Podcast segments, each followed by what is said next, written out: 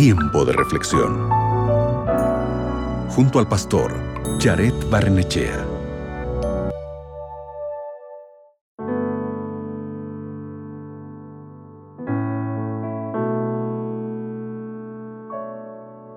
Piensa en tu mejor amigo o amiga.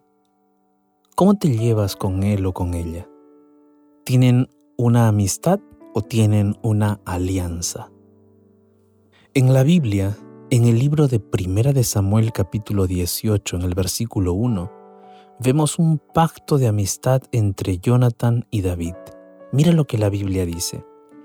Aconteció que cuando él hubo acabado de hablar con Saúl, el alma de Jonathan quedó ligada con la de David, y lo amó Jonathan como a sí mismo.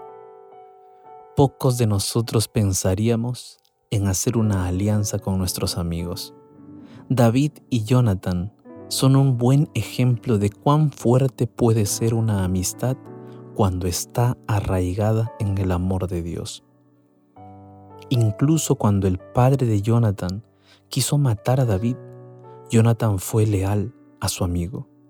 Muchos de nosotros podemos sorprendernos al pensar que nuestra fe podría requerir que seamos más leales a nuestros amigos que a nuestra familia. El Nuevo Testamento lleva este ejemplo mucho más allá. El pueblo de Dios ya no se define por haber nacido en la etnia de Israel, sino por la aceptación en la familia de Dios. Nuestras amistades entre cristianos deben verse diferentes de nuestras otras relaciones porque compartimos un propósito común con ellos. Estamos llamados a pasar nuestra vida apuntando y viviendo para el reino de Dios, glorificándolo con nuestra vida y compartiendo la buena nueva del Evangelio con el mundo.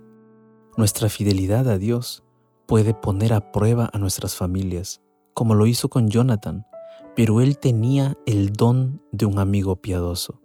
Entonces, hoy quiero que sepas que puedes encontrar consuelo en tu familia espiritual, en la iglesia, Allí puedes encontrar también personas con las cuales puedes edificar una amistad, una amistad basada en el amor de Dios.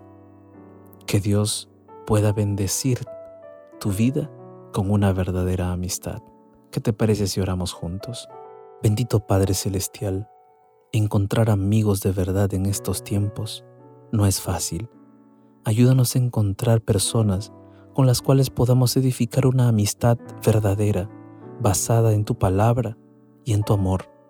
Danos esa oportunidad y ese privilegio. Oramos en el nombre de Jesús. Amén. Recuerda, tienes un amigo real que es Jesús. Acabas de escuchar Tiempo de Reflexión con el pastor Jared Barnechea.